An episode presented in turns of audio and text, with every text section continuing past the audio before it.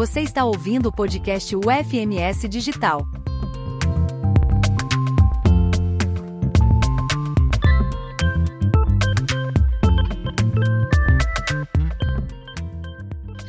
Olá, pessoal, tudo bem? Eu sou a professora Yasmin Casagranda. Eu sou professora aqui na UFMS, na Escola de Administração e Negócios. Eu sou administradora, mestre doutor em administração e hoje estou aqui para dar continuidade, para fazer um podcast que tem a ver com a disciplina de gestão socioambiental, mas que todos estão convidados a assistir aqui conosco. O nosso tema e sobre o que a gente vai falar hoje é gestão ambiental, gerenciamento de resíduos sólidos e economia regional. Hoje nós temos um convidado especial, que é o professor Álvaro Costa Jardim Neto. Ele é mestre em administração, especialista em avaliação do ensino e aprendizagem, tem um MBA em Business Intelligence e MBA em Inovação, Tecnologia e Empreendedorismo. Ele é formado no curso de administração e foi coordenador dos cursos de Tecnologia em Marketing de Processos Gerenciais EAD. Foi professor nos cursos presenciais da graduação em Administração, Publicidade e Propaganda, Zootecnia, além do curso de Tecnologia em Gestão de Recursos Humanos. Foi tutor virtual também dos cursos de MBA em Gestão de Pessoas e Comportamento Organizacional, Marketing e Gestão Ambiental. Professor Álvaro, seja muito bem-vindo. Obrigado, Yasmin. Então, Álvaro, conta pra gente. Nós estamos aqui hoje para falar de gestão ambiental relacionado com outros temas, e principalmente um tema que sai bastante na mídia, nas pesquisas, que os alunos até têm interesse bastante de entender, mas nem sempre conhecem muitos detalhes, que é o gerenciamento de resíduos sólidos, né? principalmente no Brasil, e aí eu vou te pedir até para falar um pouquinho sobre o nosso país, mas especialmente sobre a questão de economia regional.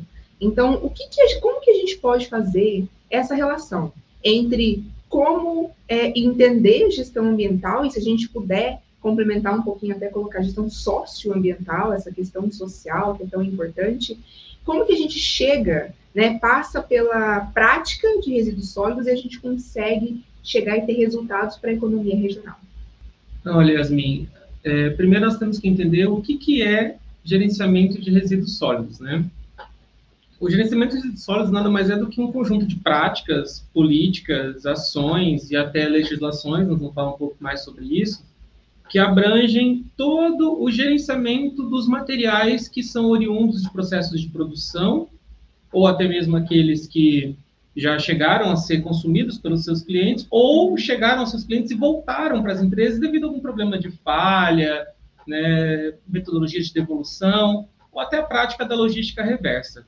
Então, uma vez que eu entendo o que, que é esse gerenciamento desses resíduos sólidos, eu entendo também as suas classificações, até porque eles se dividem.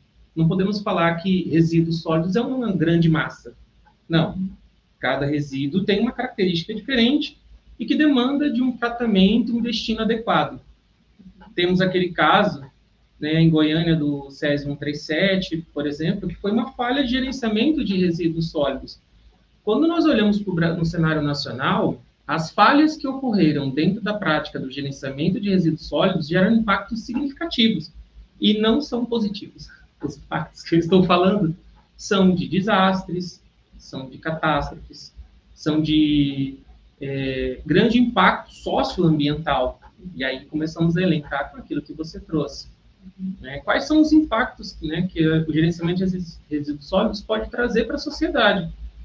Para as empresas, entra como um papel de responsabilidade, né?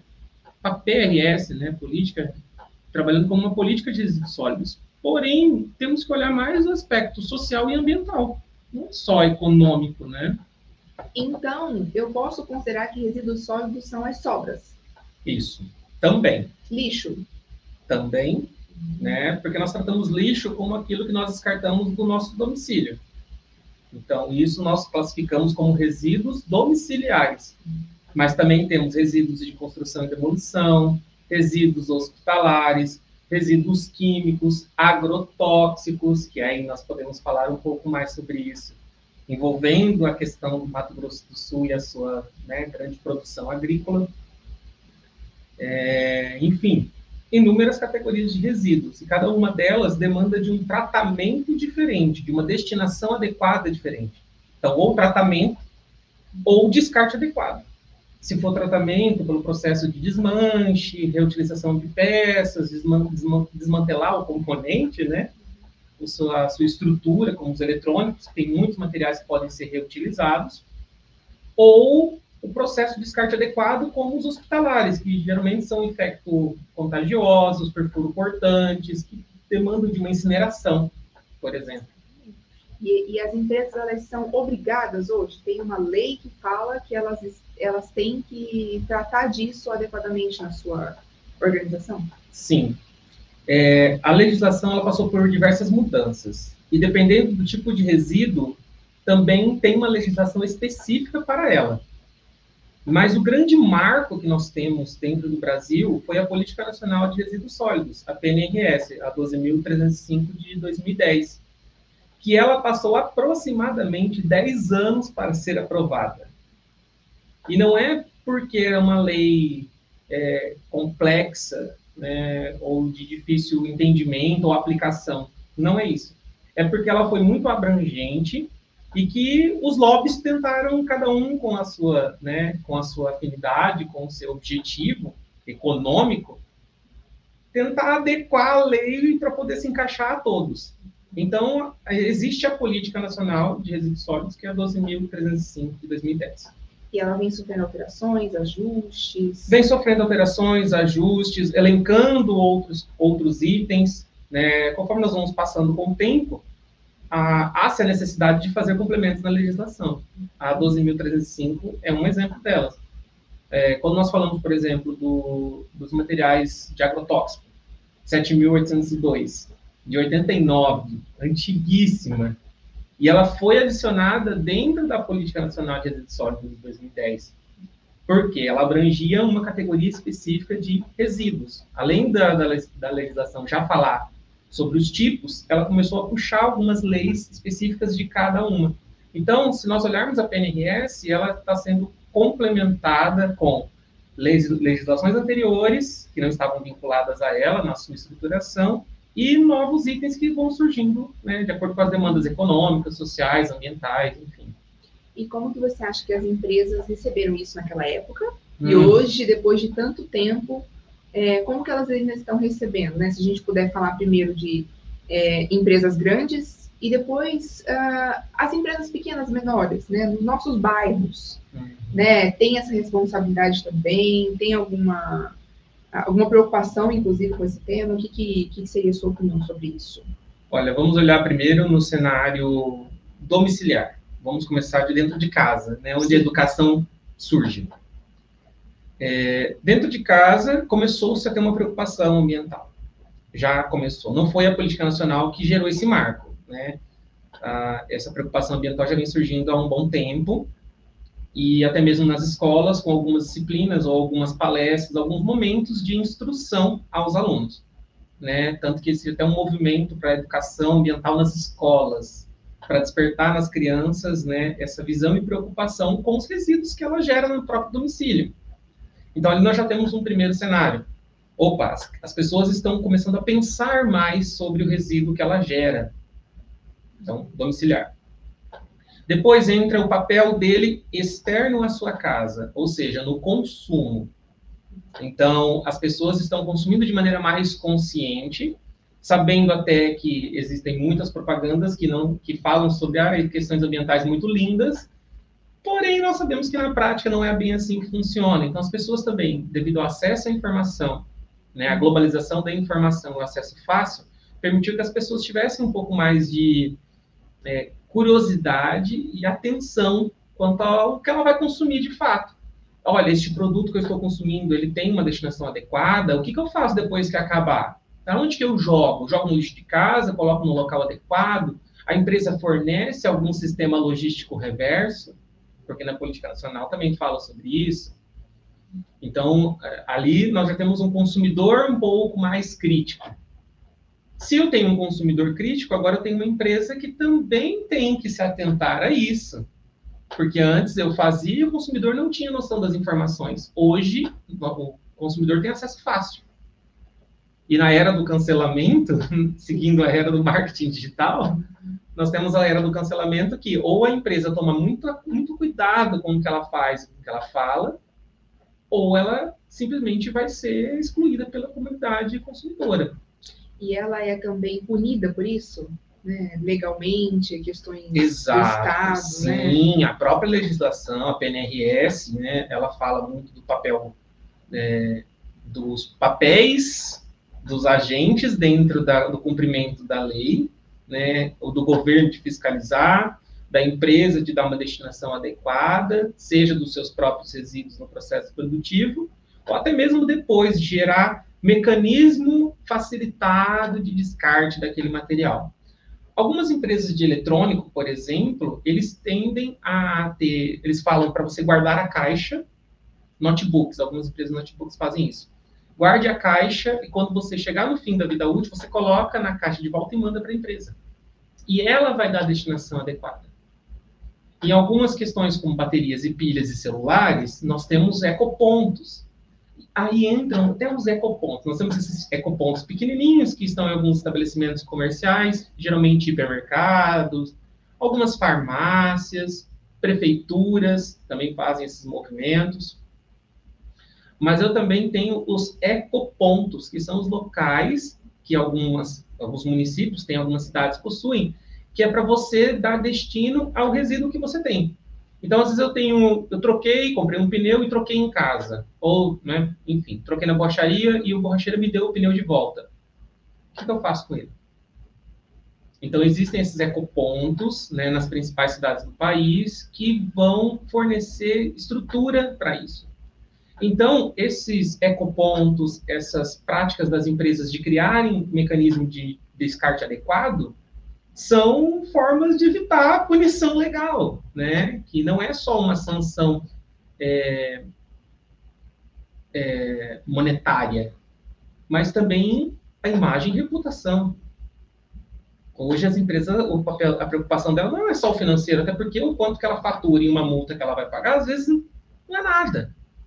Mas a questão é da imagem e o processo de recuperação dela, que hoje as pessoas não estão dando mais chance das pessoas criarem, se desculparem, falar, não, me desculpe, eu falhei. Não.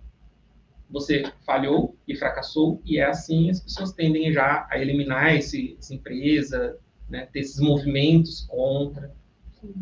E essa. E você citou duas vezes, inclusive, é, logística reversa. Então, se nós estamos falando que a empresa produziu, entregou e vendeu, vendeu e entregou o produto, né? A logística reversa seria justamente o contrário, né? Então explica o que é esse termo logística reversa. É voltar, né? Redundantemente, voltar para trás o produto que eu levei para frente. É isso Exato. mesmo? É, seguindo essa linha de redundância mesmo, é voltar para trás. Uhum. Imagina que eu tenho a logística tradicional, que é o fluxo, é, produção da matéria-prima, transporte, indústria, transformação de matéria-prima em produto, disposição, distribuição atacadista, varejista, consumidor final. Uhum. Esse é o fluxo logístico tradicional. A logística reversa, ela vem como uma, uma, uma, uma estratégia, uma mudança de processo para dar apoio à política nacional de resíduos sólidos, às questões ambientais que as empresas têm que se atentar, então, a empresa, algumas empresas criaram um mecanismo, uma, forma de voltar este produto após o fim da sua vida útil para a empresa. Duas maneiras. Essa logística reversa ela vai acontecer ou após o fim da vida útil, quando o produto já chegou ao fim, o consumidor já extraiu 110% daquele produto, estendeu o ciclo de vida até, encerrou né, o ciclo de vida do produto, ou quando um produto chega ao consumidor, porém houve uma rejeição, defeito, não aceitação, não conformidade do produto e tem que voltar ele para a empresa para fazer, né? Um tratamento daquele produto, fazer uma substituição, enfim, e vai voltar ou não para o cliente, aí já é uma questão da empresa. Algumas já nem, nem utilizam mais esse mesmo produto. Se deu falha, ele retorna e manda um novo, até porque o custo né, dessa prática é muito elevado. Entendi. E, e você acha assim que então, pensando nesses detalhes todos que você falou, né, cada uma dessas dessas perguntas aqui que a gente está trabalhando, desses assuntos, são temas para uma vida de estudo. Né? Exato. Né? E campo de oportunidade para alguém que quer estudar sobre isso, que quer se especializar, quem sabe, consultor de logística reversa de uma empresa para ser o que vai dar ideias, né? Então aí tem um campo para inovação também? Sim, exato. Então, aos ouvintes que estão nos acompanhando, vale a pena pensar nisso. Se eu é, quero seguir a linha de pesquisa na área científica, tem campo. Tem campo. Tem muita coisa ainda que tá, está sendo discutida ou não está sendo discutida e precisa ser, ou é, práticas que não, não estão ocorrendo conforme a legislação e não tem órgãos fiscalizadores e alguém tem que fazer esse movimento, ou na área profissional, na área de mercado de trabalho, também atuar na área de consultoria ambiental, que está muito em alta, e hoje até existe o termo ESG, né, que é os profissionais que vão envolver essa área é, social, ambiental, empresarial, econômica, seguindo aqueles tripés, tripés da sustentabilidade, né? Além disso, então assim tem essas consultorias, tem essas funções que podem ser exercidas dentro das empresas como operadores logísticos que demandam de ter essa visão completa de produto, de destinação e, e começo, meio e fim. Então, sim, tem campo, tanto para a área da pesquisa quanto para a área profissional. Tem muita oportunidade aí e acho que vale a pena explorar um pouquinho. E isso que você está dizendo me parece, né, me corrija se eu estiver errado, que é parte de ser proativo.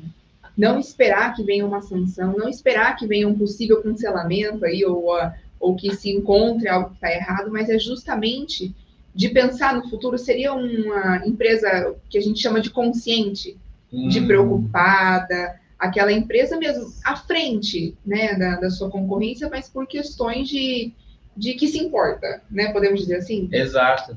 É, se a empresa quer de fato adotar essas políticas, ela não tem que só pensar pela questão legal e pelas punições que eu vou sofrer se eu não cumprir. O ideal é, o cenário ideal é que as, as empresas pensem antes disso. Olha, existe uma lei, vamos se atentar a isso, mas não só pela punição, mas até porque qual é o material que eu estou produzindo? Qual é o produto que está sendo gerado? Qual será o, o, resíduo que isso aqui vai gerar? Algumas empresas, é, quando pensam nessa estrutura, nessa consciência ambiental, que acho que é o termo que você trouxe, que acho que faz faz sentido, elas não pensam sozinhas. Geralmente elas se agrupam para discutir sobre como elas poderiam adotar políticas e práticas para poder fazer gestão ambiental dos seus produtos. Até porque essa cadeia pode ser compartilhada. Se eu for pensar em uma eu, empresa, sozinha, naquele cenário que você falou no início, de pequena, média e grande empresa, as pequenas já fazem é, uma, já tem uma percepção ali e conseguem facilmente lidar. As grandes, as médias e as grandes, elas têm que fazer um movimento muito grande para isso. E às vezes até para poder coordenar essa, essa, esse gerenciamento de resíduos sólidos, ela tem que pensar, pera, eu não preciso fazer sozinha.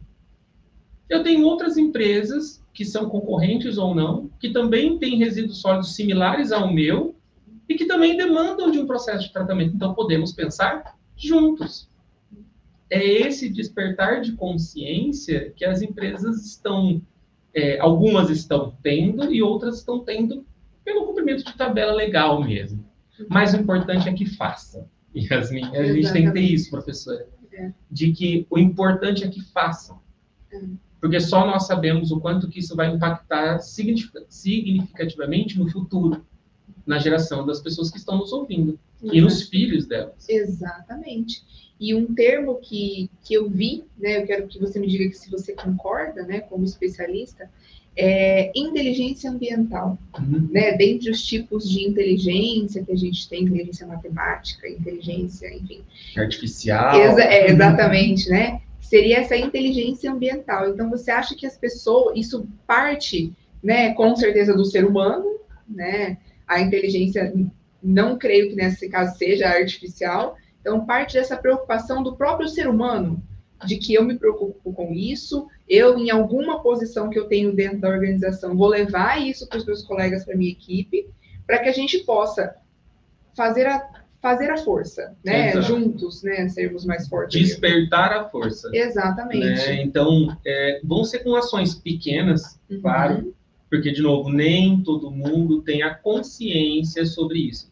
Porque uma coisa que eu aprendi na minha vida, Yasmin, é que quando você tem consciência, você tem responsabilidade daquilo. Exatamente. Então, algumas empresas preferem não ter a inteligência ou o olhar crítico para essas questões ambientais, porque se ela tiver de fato, ela vai ter que fazer. Exatamente. Isso é responsabilidade, então. Isso é a responsabilidade. Uhum. Então, quando uma empresa tem colaboradores, ou a empresa já tem dentro da sua essência, da cultura organizacional, de que precisamos fazer algo, vamos começar com pequenas práticas internas, depois vamos passar para os processos produtivos, depois vamos passar para os outros setores, até chegar no consumidor final e a própria estruturação de uma logística reversa.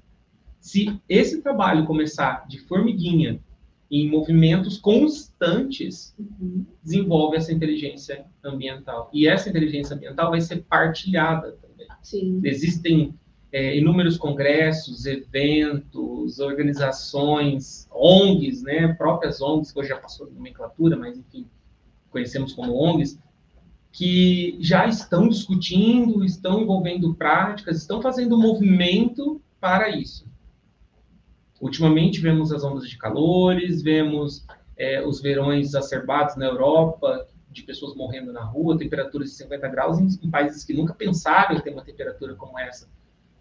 É, essas questões que estão acontecendo não é de agora, claro, esse movimento já vem de algum tempo, já vem despertando nas pessoas uma preocupação. Pera, o que eu estou fazendo?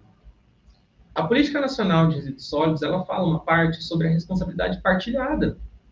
O que eu, indivíduo, consumidor, aqui no finalzinho do, do elo da corrente, estou fazendo, o que o cara que está no processo produtivo está fazendo, o que o diretor de produção está fazendo, o que o diretor de uma organização está fazendo, o que o Estado está fazendo, quem está fiscalizando isso, essas, esses insights, essas quem, alguém e o porquê já estão acontecendo. E isso vai chegar na onda verde. Nós tivemos ali um período 2010, 2015, teve uma onda verde, mas que desacelerou com o tempo. Então, torcemos para que volte novamente essa preocupação, né, trazer essa questão ambiental à tona e que as empresas olhem no aspecto ambiental, social e depois no aspecto econômico como uma consequência. Uhum. E esse aspecto social, né, e o muito importante essa sua fala de dizer que a partir do momento que eu sei, eu tenho consciência, eu tenho responsabilidade, é, a relação ou a consequência ruim disso poderia ser os desastres ambientais, esses eventos climáticos extremos, né, que que estão assolando aí ó, o, o, mundo inteiro, Sim. né? não é só onde a gente está, enfim. E, e também essa, essa relação do, de como isso impacta as pessoas. Então, essa, essa corrente, né? aquele dominó que vai caindo. Dominó. Né? Então, eu não pensar no, em questões ambientais, seja em qual âmbito for, e isso gerar consequências para o planeta, que se desestabiliza, que traz consequências desastres, a gente podia enumerar vários aqui Uhum. desastres, e inclusive é, comportamentos diferenciados do planeta. Então, muitas é, ondas em tal cidade, cidade que está afundando, Uhum. né? Consequências do, do mau uso aí da produção ou de. Ou da extração exacerbada, né? Exatamente, exatamente. Então, tudo isso tem a ver, então, com. Tudo Resíduos. isso tem a ver com essa gestão de resíduos. Aham. Tudo.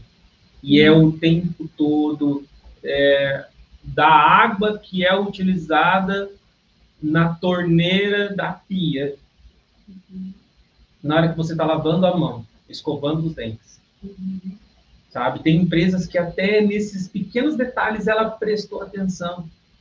Tem exemplos incríveis, Yasmin, Uhum. de empresas que eu falei do exemplo da água da pia, por exemplo, que ela pega a água da pia na hora que o colaborador lava a mão e é di- direcionada para a descarga.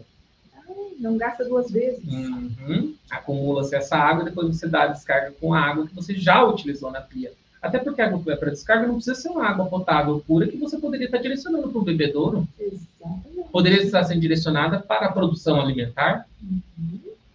Exatamente. Então, são pequenas coisinhas, mas quando somadas, é um movimento interessante. Uhum. É uma empresa que está fazendo isso? Quantas empresas estão fazendo isso? Será que esse movimento, essas práticas, não poderiam, não poderiam ser melhor difundidas?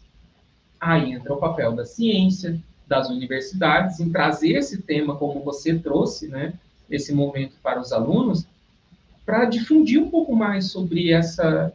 Eu preciso pensar em algo. E não só pensar, eu preciso fazer algo. Eu preciso fazer na minha casa, fazer no meu dia a dia, discutir com pessoas próximas a mim e cobrar do governo e dos agentes responsáveis, das empresas, do governo. Olha, por que, que não vieram recolher esse tipo de, de lixo?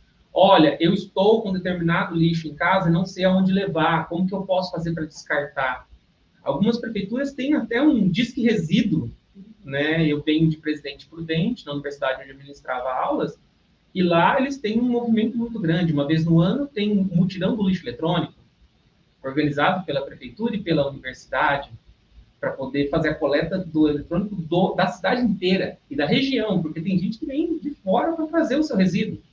Então, quer dizer, é, essas coisas acontecem, mas por que, que não, não, não, divulgamos mais? Por que não trazemos mais à tona esses projetos? Porque às vezes a pessoa fala assim, ah, mas eu não sabia. E talvez ela está até certa.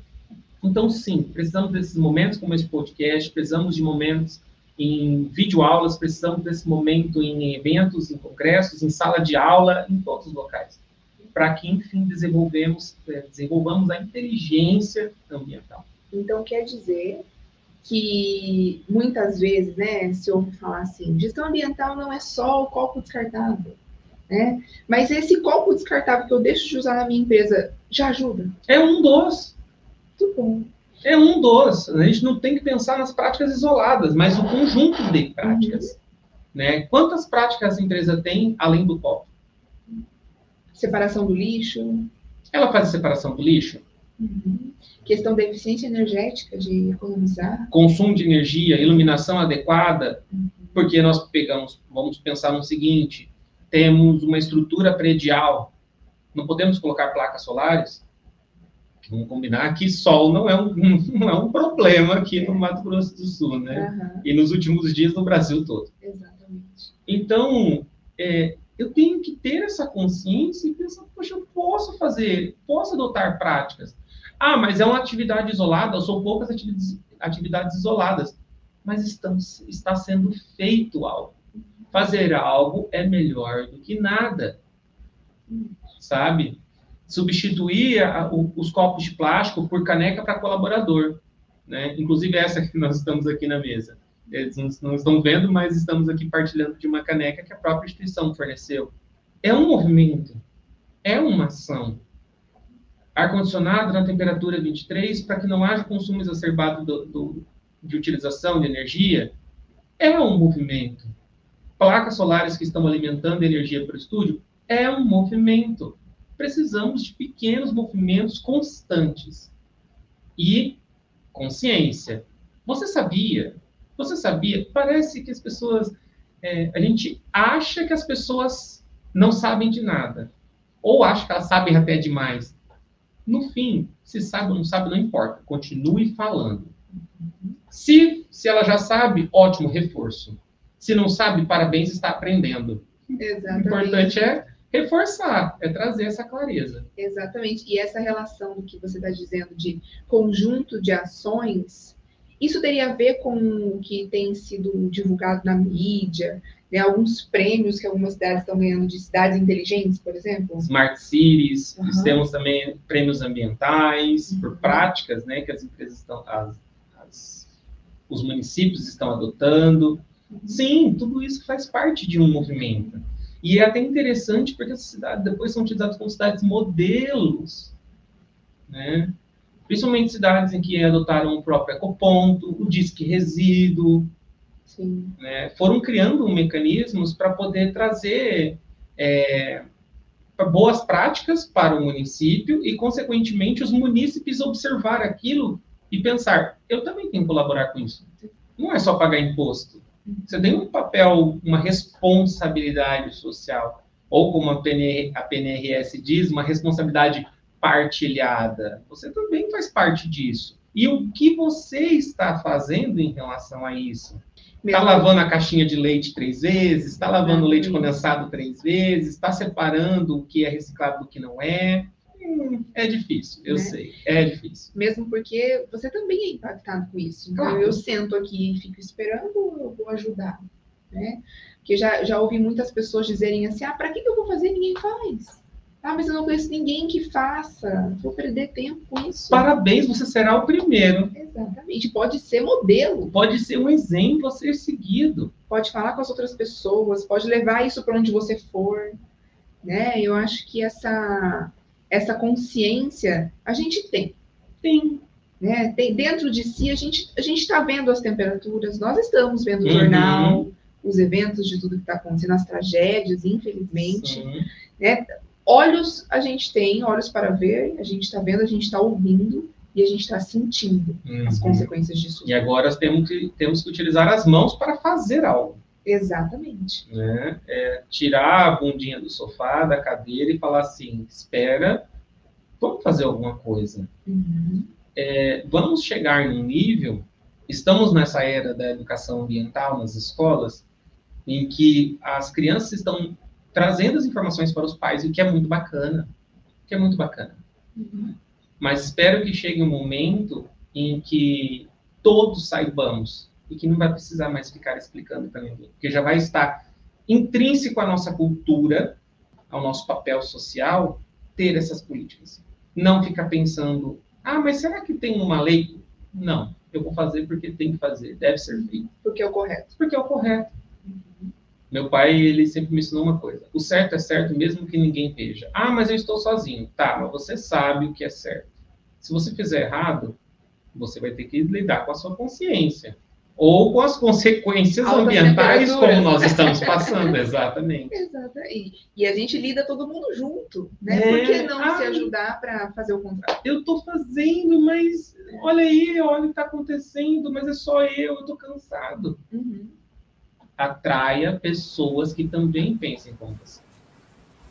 Então, é, professor Álvaro, deixa uma mensagem para as pessoas e eu já vou aproveitar para colocar mais um assunto nessa sua mensagem final, né? Imaginando que nós estamos com pessoas que estão nos ouvindo, que todo mundo tem acesso à internet, que tem acesso a alguma mídia social. É, deixa uma mensagem final sobre o assunto e como que a gente poderia, né, essas pessoas, usarem o que a gente tem a nosso favor, a internet, né, para ajudar nessas questões aí do geral da gestão socioambiental das nossas casas e também das empresas. Certo. Mensagem final juntamente com algumas dicas. Ok. Façamos o nosso papel. Vamos cumprir com o nosso papel. A legislação já diz responsabilidade partilhada. Assuma o seu papel responsável frente ao que você está descartando, ao resíduo que você está gerando e ao resíduo que você está descartando. Exija do setor público e privado o que é direito, leis, práticas e ações que vão ajudar no gerenciamento dos resíduos sólidos, no descarte adequado deste resíduo, enfim, na logística reversa, exija. Você não está fazendo nada mais do que o seu direito. Cobre tenha consciência ambiental de também discernir o seu consumo. Consumo consciente, primeiro, no sentido de consumo aquilo que de fato necessita para evitar desperdícios, resíduos, né, é, exacerbados, além daqueles no qual você já iria gerar naturalmente, mas que também tem uma consciência do melhor aproveitamento dos seus materiais dos seus produtos que você utiliza no seu domicílio, na sua casa, que você adquire, enfim, tem essa visão. E, de fato, é, partilhe dessas ideias, partilhe de práticas, participe de grupos, participe desses movimentos que tem. Você falou né, de, de dessa questão da internet, o que, que dá para trazer como uma dica, é essa. Grupos, fóruns, chats, eventos online, eventos presenciais, momentos, ações que estão acontecendo na Câmara da sua cidade. Participe disso, sabe? Esteja envolvido, porque, mais uma vez, você é responsável por isso também. E, a, e as consequências, você fazendo algo ou não, serão suas. Então, faça o que deve ser feito da melhor maneira, participando, interagindo, partilhando, seja suas práticas, sejam ideias interessantes, seja pontos de vistas divergentes do que estão acontecendo, para, enfim, desenvolvermos essa inteligência emocional e criarmos um ecossistema ambiental saudável, consciente, rico de informações e com boas ações, né, para boas práticas. Excelente, muito obrigada, muito inspirador. Obrigada pelo seu conhecimento, pela participação aqui hoje. E espero que as pessoas que estejam ouvindo é, também se inspirem com essa fala, procurem mais, estudem mais é, e que a gente consiga se unir, né, em prol de toda a sociedade. Muito obrigada a todos que ouviram, até uma próxima.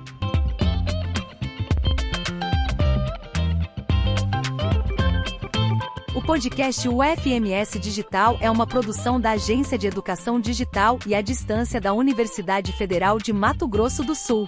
Aqui você tem acesso a conteúdos inéditos e conversas inspiradoras que permeiam as disciplinas dos nossos cursos à distância. Escolha sua plataforma preferida para seguir nossos conteúdos.